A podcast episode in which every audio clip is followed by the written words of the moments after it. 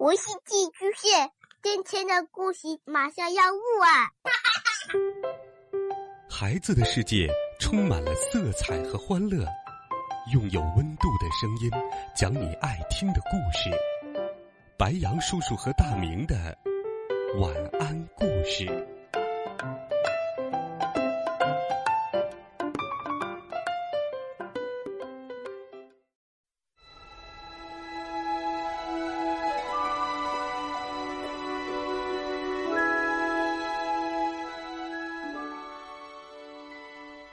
小朋友们，晚上好！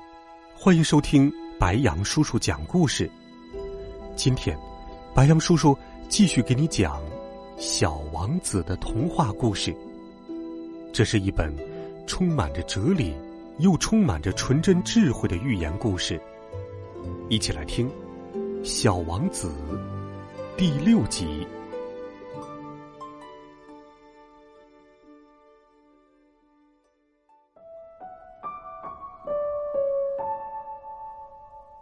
小王子啊，我就这么点点滴滴的了解了你凄凉多虑、可怜巴巴的生活。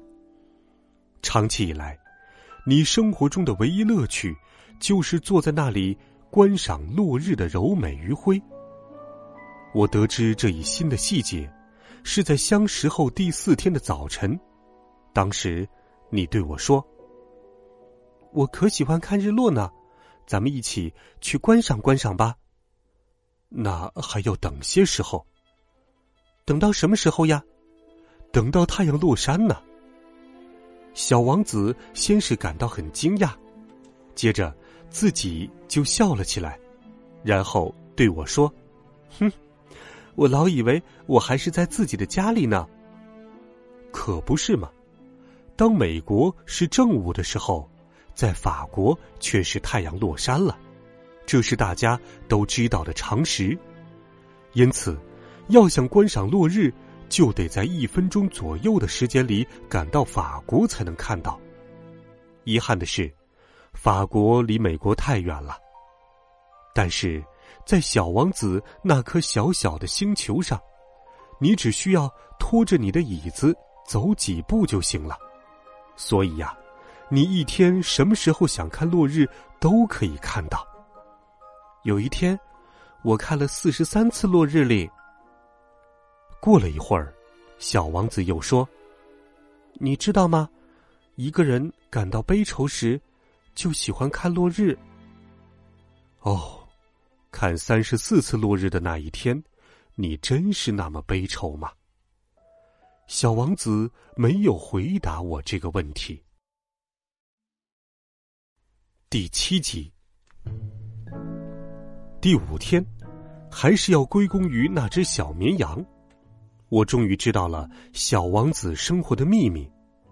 他突然直截了当的问我：“要是一只绵羊啃了灌木丛，那它是不是还要吃光花儿呢？”绵羊碰见什么就吃什么，甚至连长了刺的花也吃吗？是的，即使是长了刺儿的花，它也能吃。那么，那些刺长了有什么用处？这个，这个我可不知道。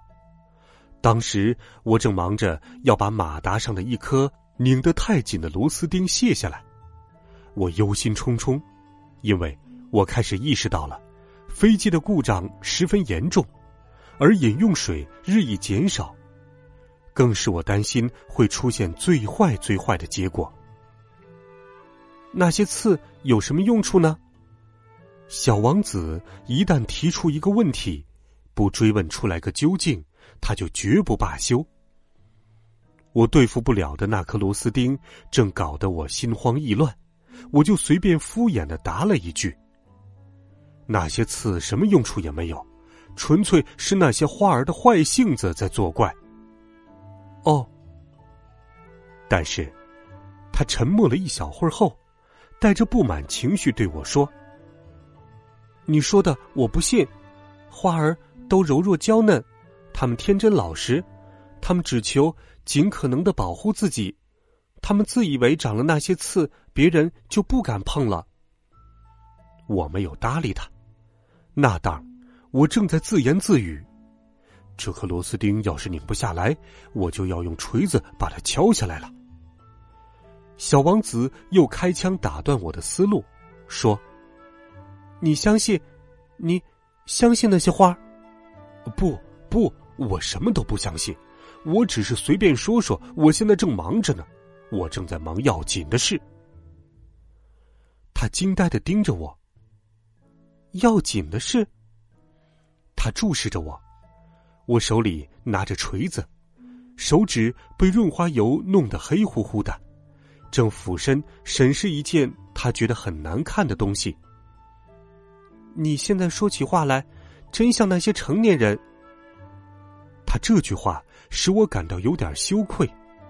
接着，他又不留情的说：“你把什么东西都搅到一块儿了，你把所有一切都弄混了。”他的的确确是气极了，他那头金发在风中飘动。他说。我知道有一颗星球上住着一位脸色绯红的先生，他从来没有闻过一朵花，从来没有见过一颗星星，从来没有爱过任何人。他除了做加法以外，没有干过别的事。他整天像你一样，老重复着说：“我是个严肃认真的人，我是个严肃认真的人。”他自命不凡，骄傲自大，但他哪里能算一个人？只能算一个蘑菇。只能算什么？一个蘑菇。这时，小王子已经气得脸色煞白了。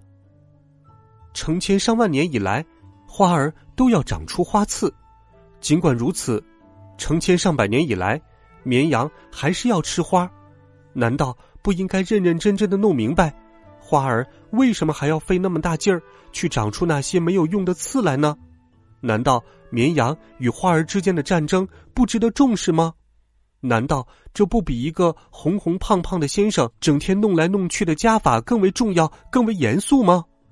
还有，要是世界上有那么一朵独一无二的花，别的地方都没有，只有我那个星球上才有，而一只小绵羊一口就可以把它彻底毁灭，如果不知道这是为什么，难道还不严重吗？小王子的脸涨得通红，继续说道：“如果有谁喜欢的那朵花，在千万颗星星中只此一朵，那么他看着花儿的时候，自然会感到无比幸福。他会对自己说：‘我的那朵花在那边什么地方呢？’但是如果绵羊单把这朵花吃掉了，那对他来说就如同所有的星星顷刻之间都熄灭了。”这样的事难道还不严重吗？他什么也说不下去了，他嚎啕大哭起来。夜幕渐渐降临，我把自己的工具扔在一旁，我才不在乎我的锤子、我的螺丝钉呢，还有将要到来的口渴与死亡，也都去他的吧！在宇宙的一颗星球上，也就是在我这个地球上。有一个小王子需要安慰呀。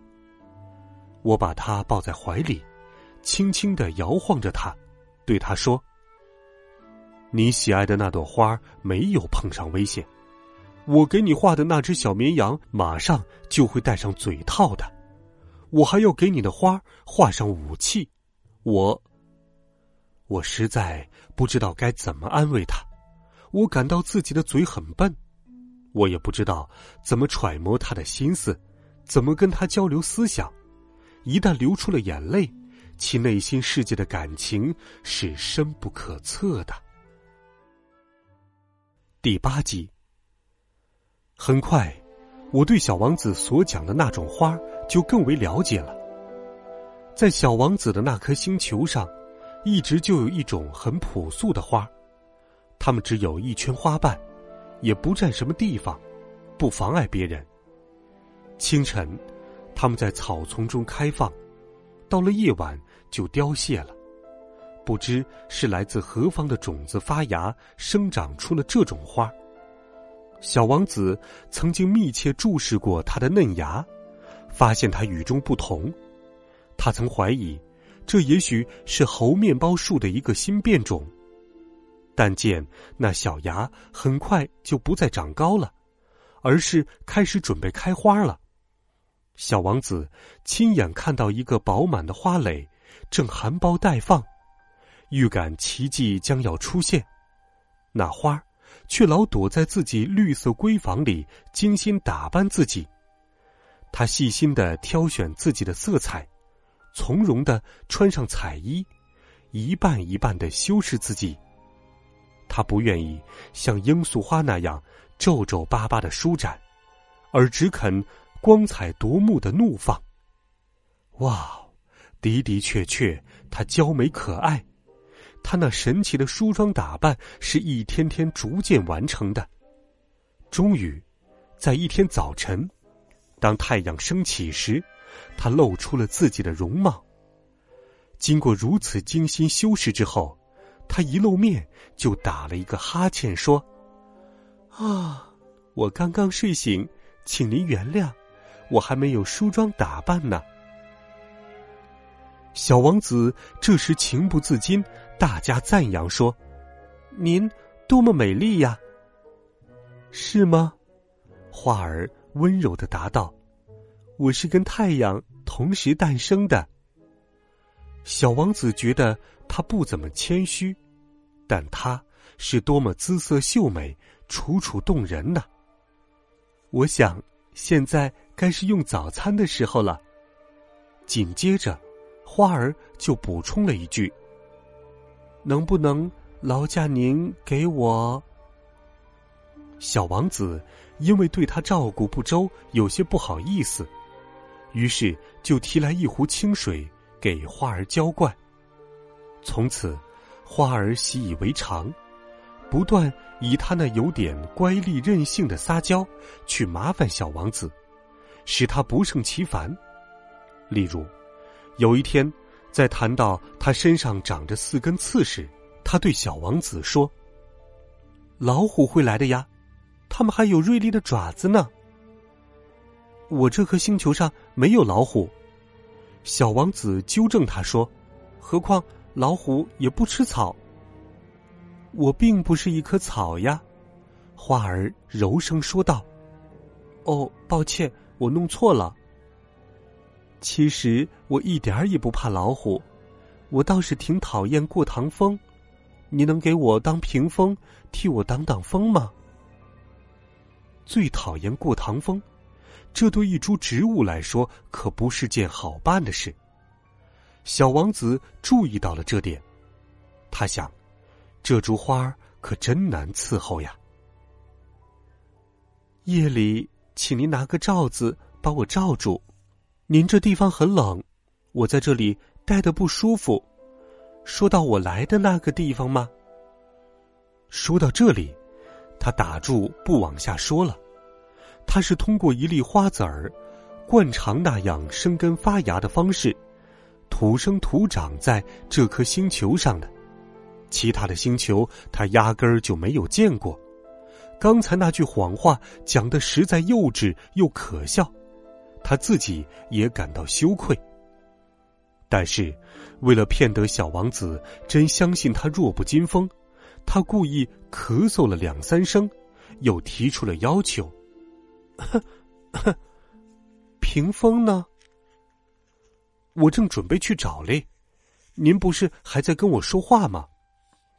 于是，他为了要使小王子最终感到内心后悔，又起劲儿的咳嗽个不停。眼见这种情况，小王子即便对他充满了真挚的爱意与良好的愿望，现在也不信任他了。他过去那些华而不实的好言好语。小王子太认真在意了，结果反弄得自己很痛苦。我当时不该听他的话。有一天，小王子推心置腹的对我说：“永远不要听花儿的花言巧语，观赏它们，呼吸它们的芬芳，这就行了。我的那朵花，的确曾使我那颗星球上飘逸着清香，可是。”我当时不懂得去享受，反倒是他所讲的老虎爪子的事，令我烦躁不安。也使得我去迁就他，照顾他。小王子还坦诚告诉我说：“那时我什么都不懂，我应该根据他的行为，而不是根据他的言辞去判断他。他使我沉浸在一片芬芳之中，使我心旷神怡。我不该从他身边逃走，我那时应该懂得，在他使性子。”耍小手腕的背面，其实是对我的一片柔情，但我当时太年轻了，还不懂得如何去爱他。